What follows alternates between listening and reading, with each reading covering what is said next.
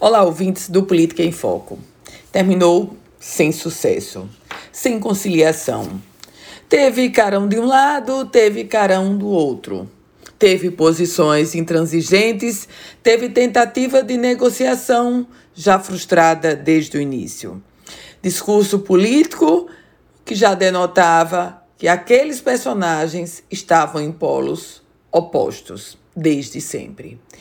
Pois bem, a audiência entre a governadora Fátima Bezerra e o prefeito da cidade do Natal, Álvaro Dias, audiência dessa presidida pelo corregedor do Tribunal de Justiça do Rio Grande do Norte, o desembargador Dilermando Mota, terminou frustrada.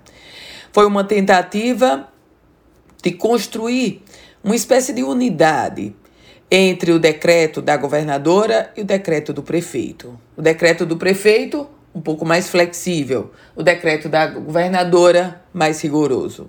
O primeiro ponto da audiência foi a proposta de ampliar o toque de recolher, no, aliás, reduzir o toque de recolher, porque ao invés de 8 horas da noite seria às 9. Uma hora a mais, mas a governadora não topou.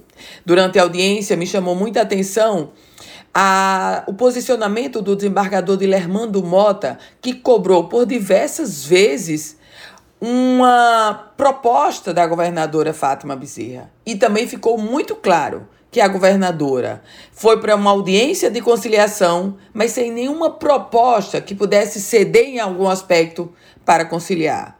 O resultado concreto dessa história é que, no caso da cidade de Natal, os decretos continuam se chocando. Aliás, não só os decretos, como os posicionamentos de juristas também.